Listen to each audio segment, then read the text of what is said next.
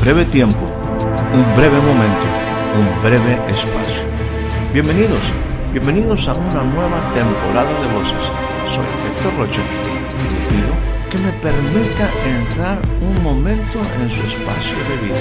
Durante los siguientes minutos deseo tratar temas que puedan ser significativos y aporten valiosa información para el desarrollo integral de su vida. Bienvenidos una vez más a nuestro espacio de voces.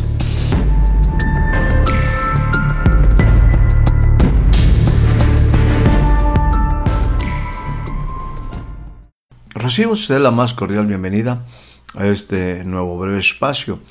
El día de hoy iniciaré considerando una escritura que se encuentra en el libro de Romanos en su capítulo número 2 y leo a partir del versículo 17. Dice de esta manera, He aquí, tú tienes el sobrenombre de judío y te apoyas en la ley y te glorías en Dios y conoces su voluntad e instruido por la ley apruebas, apruebas lo mejor. En los tiempos de Jesús había una de las eh, sectas, ¿verdad?, que estaban cuestionando constantemente uh, las acciones, los porqué, los tiempos, las diferentes cosas que hacía Jesús basados, basados en una ley que ellos estaban eh, observando, que era en este tiempo la, la ley mosaica. Eh, y aquí el apóstol Pablo, en el libro de Romanos, nos habla de que la ley a la que estamos haciendo referencia para el pueblo judío era la manera, al apoyarse en la ley y tener esa ley de parte de Dios, que a través de esa ley podían conocer su voluntad y que también, instruidos por la ley, ellos podían aprobar lo mejor. El pueblo judío ha tomado como una, un libro maravilloso, ¿verdad? Lo que es la ley, eh, que se conoce como la Torah, lo que equivale para nosotros al Antiguo Testamento. Y ellos eh, lo tomaron definitivamente como una materia normal, no tanto como un aspecto religioso, aunque obviamente envuelto en todos esos aspectos de Dios, pero era su forma de educar. Ahora permítame aquí aclarar algo porque una forma incorrecta. Yo me referí a esos grupos que cuestionaban a Jesús en su tiempo como una secta. La verdad no es que eran una secta, una secta es algo más complejo, es una generalmente es una organización religiosa que se aparta de las doctrinas tradicionales o pudiéramos decir hasta oficiales y tienen muchas de ellas un carácter secreto a los que pertenecen a ella eh, ciertamente se considera que son eh, problemas eh, muy fuertes con sus seguidores al grado de ser destructivas, ¿verdad? No es el caso de los fariseos, tanto fariseos, saduceos y otras escuelas en los tiempos de Jesús nacieron con buena intención, aunque no tampoco podemos negar que, que definitivamente eh, no entendieron los momentos, los tiempos cuando Jesús apareció para establecer una nueva línea de pensamiento. Previo a Jesús hubo un tiempo de oscuridad, oscurantismo, cuatrocientos y tantos años por ahí, y muchos eh, grupos, ¿verdad?, en una buena intención, utilizaron las escrituras, la Torah, para capacitar a su pueblo, para constituir las escuelas hacia las nuevas generaciones, niños, adolescentes, ¿verdad? Y en las escrituras se encontraron la forma de la ciencia y de la verdad, cosa que es absolutamente válida y definitivamente hasta en nuestros días las escrituras siguen siendo base de conocimiento. Y no solo de conocimiento, sino realmente de norma de vida, como la misma escritura dice, de manera que la verdad, la ley es santa y el mandamiento santo, justo y bueno. Ahora, permítame hablar desde la perspectiva de Jesús. Cuando Él dice, y me refiero a Mateo capítulo número 5, versículo 17, y eso es algo que ellos nunca entendieron.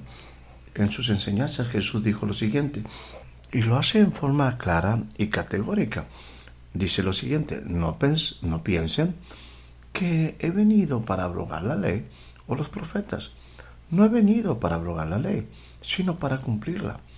Porque de cierto digo que hasta que pasen el cielo y la tierra, ni una jota ni una tilde pasará de la ley hasta que todo se haya cumplido. Y aún añade en el versículo 19, de manera que cualquiera que quebrante uno de sus mandamientos muy pequeños y así enseña a los hombres, muy pequeño será llamado en el reino de los cielos. Mas cualquiera, cualquiera que lo haga y los enseñe, este será llamado grande en el reino de los cielos. Porque les digo que si vuestra justicia, que si su justicia no fuere mayor que la de los escribas y fariseos, no entrarás en el reino de los cielos. En ese sentido, las palabras de Jesús son muy contundentes en el aspecto de la aceptación de la ley terrenal. Particularmente esta ley a la que hacemos referencia, que es la ley mosaica o aquella que fue dada a Moisés. También, eh, o en una forma especial, enfatizando los diez mandamientos. En ese aspecto, como lo hemos dicho, debemos entender que la ley es buena, es útil y te sirve para probar lo que es bueno.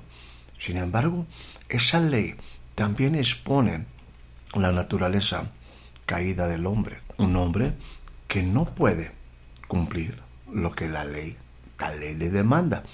Cumplimiento sin falla, perfección. De no hacerlo, el hombre, el hombre era digno y aún sigue siendo digno de muerte. El hombre por sí mismo no podrá lograr jamás, jamás el cumplimiento de la ley. De hecho, por ello aparece el Hijo, para redimir al hombre de la maldición que implicaba el incumplimiento de esta ley. En ese sentido, debemos entender que la ley demandaba perfección, implica que todo se debía de cumplir a cabalidad la ley. El hombre no podía por ningún motivo cumplir con tal demanda. Debe de quedar muy claro para nosotros que la demanda de esa ley nadie, absolutamente nadie podría cumplirla. Por lo tanto, nadie puede ser aprobado. Es imposible de vivir para cualquier hombre ante la perfección que esa ley demanda. Pues bien, el Hijo declara que Él no viene a derogarla, sino a cumplirla, lo cual realiza plenamente. Y por nuestra fe en Él, es importante que usted entienda que por nuestra fe en Él, en la obra que Jesús hizo, entendiendo que Él no vino a derogar la ley, sino a cumplirla, ciertamente la maldición por el incumplimiento de tal ley es arrancada de nuestra vida. Eso ya de por sí es algo maravilloso y real para ti y para mí. Sin embargo, al continuar hablando sobre el tema, Jesús declara algo sumamente significativo. Le llama a los mandamientos de la ley, a esos mandamientos, a esos diez mandamientos de la ley, Jesús le llama en una manera muy apropiada y a lo mejor un poco extraña para usted y para mí. Le llama ciertamente mandamientos muy pequeños e introduce el concepto nuestra justicia o, o su justicia. Le recuerdo la imposibilidad del hombre cumplir en una forma absoluta estos mandamientos. Jesús, sin embargo, dice estos mandamientos muy pequeños. En todo el mensaje conocido como eh, el Sermón del Monte, Jesús introduce y plantea un eh, nuevo paradigma real de vida basado en una nueva ley. Después de hacer referencia a lo dicho por los antiguos, a los hombres de ayer, no reduce la demanda Jesús ante nosotros, sino la incrementa con un pero yo, pero yo os digo. Y lo que dice es, ustedes han sido incluidos por su justicia en un reino diferente.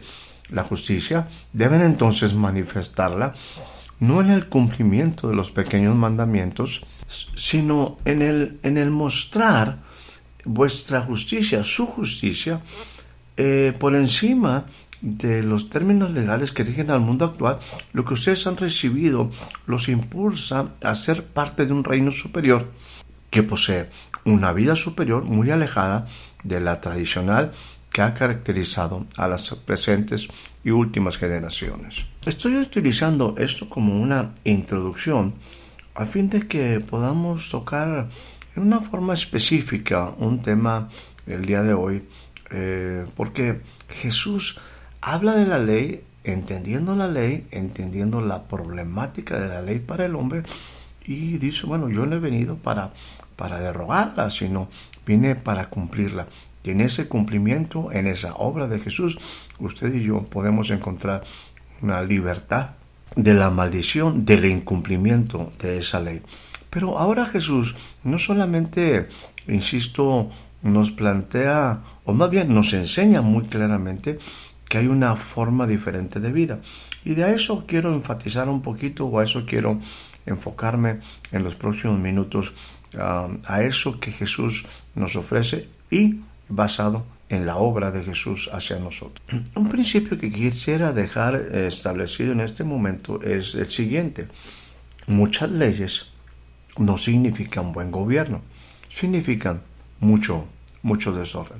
Esto en forma general. Repito el principio. Muchas leyes no significan buen gobierno, significan mucho desorden. Quizás unos 30 años atrás, eh, en muchas de las ciudades aquí de mi país, eh, le hablo 30 años atrás, eh, existía, como hasta el día de hoy sigue, y a una, a una dimensión mucho, mucho más intensa, una atmósfera de inseguridad que ha afectado tanto la integridad física como el patrimonio que las familias con tanto esfuerzo han logrado. Esto me refiero en las diversas ciudades de mi país. En relación a, los bienes materiales, hemos visto que precisamente las familias se toman, toman diversas medidas para evitar que la ola de delincuencia los alcance. Por ello, cada uno, según sus posibilidades, buscan proteger sus casas, vehículos, oficinas, en fin, todas, todas sus propiedades. Ellos lo hacen instalando alarmas, sistemas de seguridad, protecciones en ventanas y accesos y en algunos casos hasta guardias para protección personal. Esto cuando se tiene la economía para ello. Por otra parte, las personas de recursos limitados colocan rejas de gruesas varillas, los pequeños comercios también los instalan. Con ellas protegen la entrada principal, dejando eh, una pequeña abertura o ventanilla para entregar mercancía y efectuar el cobro. La primera impresión al llegar a las ciudades a simple vista es de una gran seguridad en la ciudad. Sin embargo, la verdad es todo lo opuesto.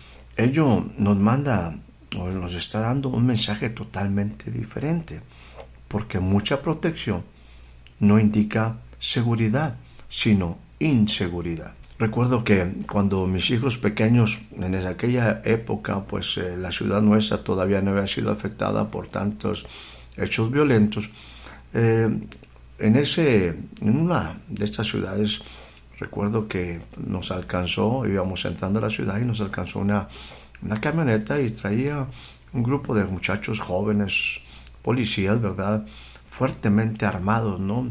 Los hijos míos se quedaron abriendo los ojos y ahí uno de ellos me dijo, papá, en esta ciudad hay mucha seguridad.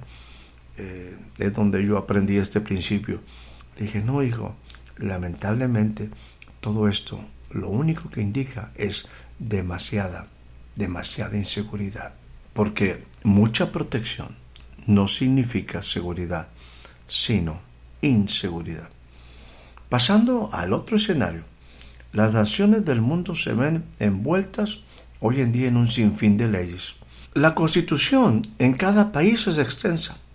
No obstante, se llenan fojas de anexos, cláusulas adicionales, leyes para interpretar las leyes, reglamentos, códigos por aquí, enmiendas por allá y normativas para regularizar negocios, transacciones, sociedades todo demanda leyes en la búsqueda de una sana convivencia. Sin embargo, debemos ser honestos. Esto llega a ser tan complejo que la gente común no puede entender tanta legislación. Es por ello que cuando existe un problema se requiere contratar definitivamente expertos. Pero tan difícil se hace o llega a ser que preferimos no entrar en esos conflictos. Porque lejos de solucionarse, las cosas parece que se enredan más y el costo de esa maraña se paga por largo tiempo. La verdad es que muchas leyes no significan buen gobierno, sino, sino un gran desorden. Analicemos en este aspecto algunos ejemplos que se encuentran en las escrituras. Permítame ir a directamente a algunos de ellos. En el libro de Génesis, donde encontramos eh, el origen del hombre, al hombre en su estado original, vemos a ese hombre en ese jardín llamado Edén, en un lugar específico, en una relación ideal y perfecta con su Creador todo en ello funcionaba en orden y estaba todo sujeto a una sola autoridad. En tal contexto, en el jardín no se requería de muchas leyes. De hecho, solo imperaba una ley restrictiva. Era en relación a un árbol, del cual dijo Dios claramente y bien informado el hombre estaba, de ese árbol no comerás. En ese sentido, esta era la única ley establecida para el hombre. Una autoridad, una ley. Y así, así era la vida en el principio. Era una sola ley establecida para el hombre. Una autoridad, una ley. Pero el desorden inició y la desobediencia a esa única ley y posterior rebeldía propició a lo largo al establecimiento de los llamados diez, diez mandamientos. La verdad es que si usted y yo leemos toda la ley que fue dada precisamente a través de Moisés en el desierto al pueblo de Israel, nos habla de que se llenaron libros. De hecho, el libro del, conocido como Levítico aparecen leyes de manera específica casi para cada uno de los aspectos de la vida del hombre. Y así hasta llegar a nuestros días. Ahora encontramos encontramos bibliotecas completas. En los siglos pasados, ¿verdad? Los ah, acervos, eh, la cuestión de libros, la cuestión de leyes, en estos aspectos de tribunales, eh, encontramos áreas, bibliotecas llenas de tomos y tomos con leyes para regir a los hombres. Espacios hoy en día eh, inmensos de memoria en equipos de cómputo que almacenan archivos y archivos con reglas y normas para todas, para todas las cosas. Tenemos un sistema legislativo constantemente legislando, redundo en este sentido. Sin embargo, una verdad lamentable es que la sociedad, lejos de vivir en orden, seguridad de paz, cada día experimenta mayor incertidumbre y temor.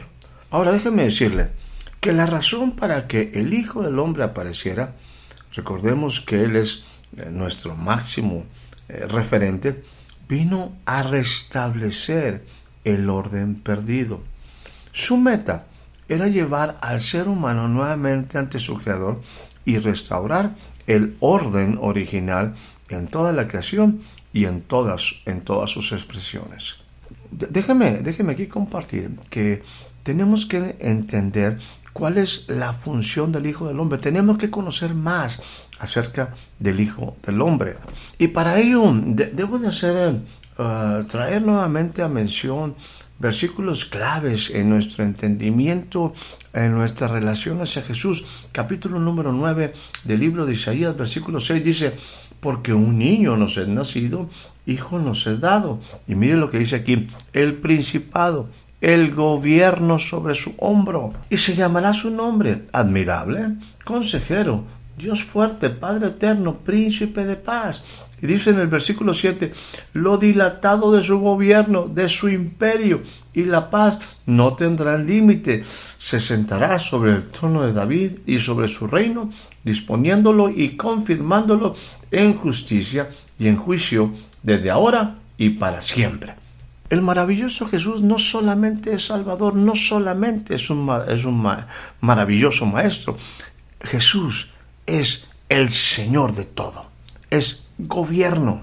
Por lo tanto, su obra va más allá de solamente la salvación del hombre. hecho maravilloso, ¿verdad? Que nos da la oportunidad de vida. Él es también aquel que está restableciendo el orden. Es una cosa sumamente importante. Entender tal, tal trabajo, tal trabajo del Hijo. Su meta, entonces, era, insisto, llevar al ser humano ante su Creador y restaurar el orden original en toda la creación y en todas sus expresiones.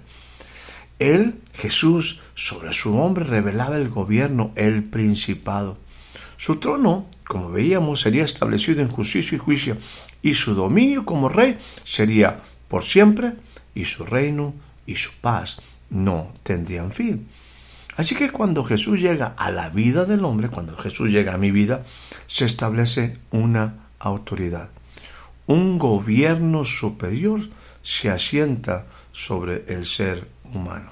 Esto se oye en una manera, eh, pues eh, no sé si usted y yo podamos eh, realmente entender todo, toda esta dimensión, pero déjeme ponerlo en una forma práctica que con esto, con esta aparición, con esta obra del Hijo del Hombre, la humanidad es invitada en este aspecto que estamos hablando de leyes a volver a una simplicidad, a una vida más sencilla.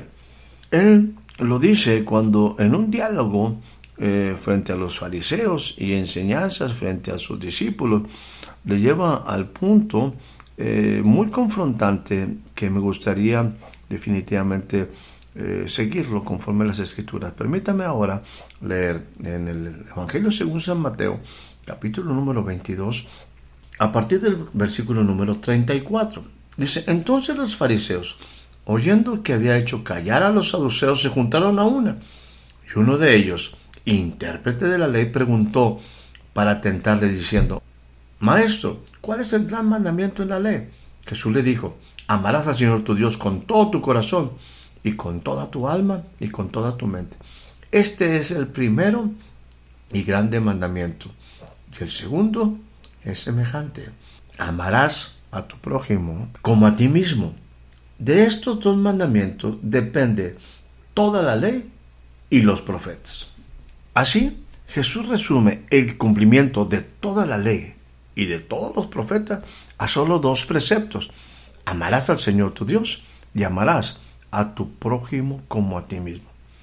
Déjeme decirle que increíblemente todo queda satisfecho al vivir estas dos ordenanzas.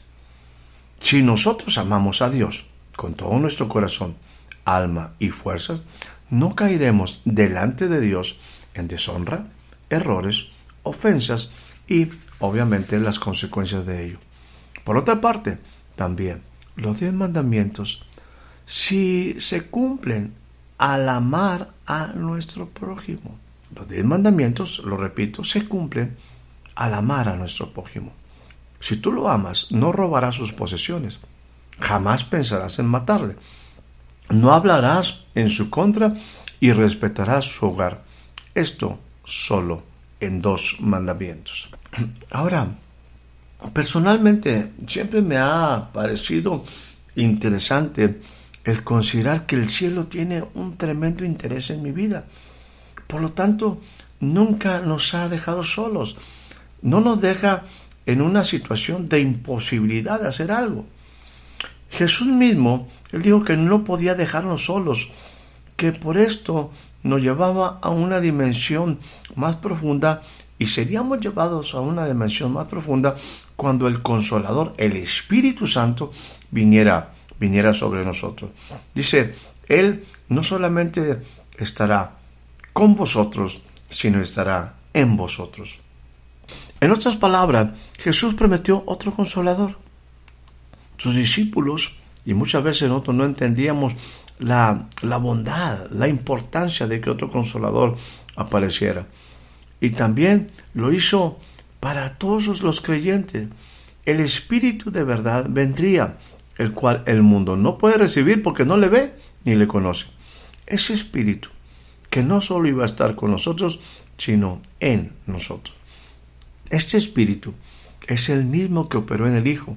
Nosotros tenemos el mismo espíritu del Hijo. La persona de Jesús en nuestra vida establece gobierno y la presencia de su Espíritu. Esto no es poca cosa, porque el fruto mismo del Espíritu es lo que define el carácter. Y en el carácter se produce algo que se llama templanza, que se traduce como autogobierno o dominio propio. Este gobierno del Espíritu es un gobierno superior a toda otra expresión de autoridad.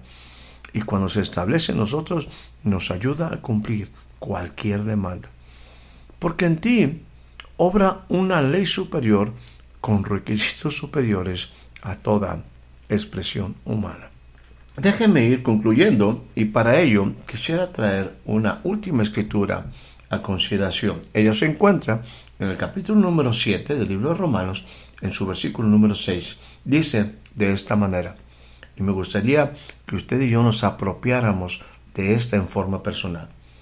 Pero ahora estamos libres de la ley, por haber muerto para aquella en que estábamos sujetos, de modo sirvamos bajo el régimen nuevo del Espíritu, dice de esta manera, pero ahora estamos libres de la ley por haber muerto para aquella en que estábamos sujetos, de modo que sirvamos bajo el régimen nuevo del Espíritu y no bajo el régimen arcaico o viejo de la letra.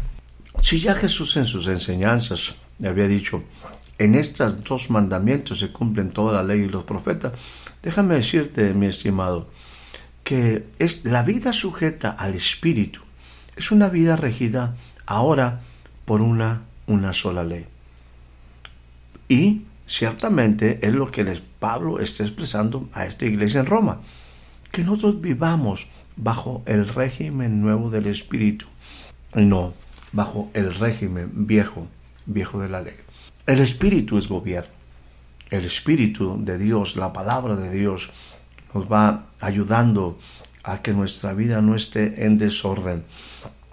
Y ciertamente, bueno, en los tiempos actuales, cuando eh, vuelvo a compartir el principio de que en medio de tantas leyes vivimos bajo un terrible desorden, entendiendo que muchas leyes no significan buen gobierno, sino muchas, mucho desorden tú y yo somos invitados a vivir, según las enseñanzas de Jesús, bajo una, una sola ley, la ley del Espíritu. Ese Espíritu te guiará a toda, a toda verdad. Hará que tu vida vuelva a entrar en orden, a tener una relación correcta con tu Señor. Una sola ley, no muchas leyes, como en el principio. Una sola ley delante, delante de Dios. Concluyamos recordando que ciertamente el hombre no puede cumplir todo lo que la ley demanda, refiriéndonos a la ley de Moisés. Un cumplimiento sin falla, perfección. Pero el no cumplirla, recuerde que era un, el hombre era digno de muerte. El hombre no tenía la capacidad para lograrlo, pero es precisamente la obra de Jesús redimir al hombre. O sea, Jesús redime al hombre de la maldición de la ley cumpliendo la ley al momento de que usted y yo entramos y declaramos que Él es nuestro Señor. Bueno, la maldición de la ley, por el incumplimiento de la misma, quedamos exentos de esa maldición. Se nos da una nueva oportunidad, pero ahora estamos en la posibilidad de vivir en otra manera, en otra forma, en lo que Jesús establecía como una nueva forma de vida. Y es ahí donde dice, bueno, ahora, conforme la obra que yo he hecho, a esos mandamientos que él llama pequeños, le recuerdo la imposibilidad absoluta de cumplirlo, Jesús dice, introduce el concepto de vuestra justicia, para que en un momento el hombre sepa lo que tiene en él. No solamente él cumple, él cumple definitivamente con la ley, sino que envía a su espíritu y plantea una nueva forma de vida, un nuevo paradigma. Cuando Él habla de nuestra justicia en un reino diferente, es que nosotros debemos de manifestar la obra de Jesús con gratitud y entendiendo que ahora vivimos no o podemos vivir bajo el sistema del Espíritu. El sistema del Espíritu, la vida del Espíritu, produce en mí algo que se llama templanza, dominio propio, gobierno. El Espíritu nos guiará a toda verdad. En esto me habla de una mejor relación con Dios, una mejor relación para con mis semejantes, una mejor relación en mi vida, aún mismo en mi integridad.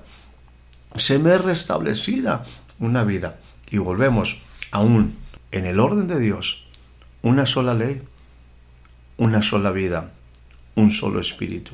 En esto es eh, precisamente volver a la simplicidad. Decíamos, en el principio solamente había un solo gobierno y una sola ley. Ahora Jesús logra exactamente lo mismo para ti y para mí. Nos restaura en nuestra relación con Dios. Quita el desorden. Volvemos a un solo gobierno, un solo Señor. Dios, Jesús en nuestra vida. Una sola ley la ley, la ley del Espíritu. Nuestra vida entonces puede crecer, puede desarrollarse bajo un esquema diferente. Eso es lo que logró Jesús. Eso es lo que Jesús hizo. Eso es lo que Jesús hace en la vida del hombre. Volvernos, restaurarnos a la posición original, donde había un solo gobierno, una sola ley y mucha vida mucha vida para aquellos que están bajo ese gobierno y bajo esa ley, entendiendo que Jesús es, es la restauración, entender la obra de Jesús, el principado sobre su hombro, la restauración hacia el reino de Dios, a la posición original y una sola ley, una ley basada en el Espíritu. Y eso nos da una oportunidad de vida maravillosa simplificada. Vida y vida en abundancia. No podemos vivir eh, con muchas leyes que no nos llevan absolutamente a nada. El principio que compartíamos, muchas leyes no significan buen gobierno, significan mucho desorden. El hombre no puede vivir en esa, en esa dimensión. Es por eso que somos invitados a una restauración, a volver a lo verdadero. En ese sentido es volver a nuestra posición original, entendiendo que hay un solo gobierno, una sola ley. Es ahí donde está la oportunidad de vida. Es a eso a lo que Jesús nos lleva en su obra redentora. Libertad de la ley, la ley que era incumplimiento, no mala ley, pero que para nosotros era compleja, pero ahora es restaurada nuestra vida, se quita la maldición y se nos pone en la posición de volver al original, volver a lo verdadero, donde había una sola ley, un solo gobierno, una sola ley, un solo gobierno y mucha vida.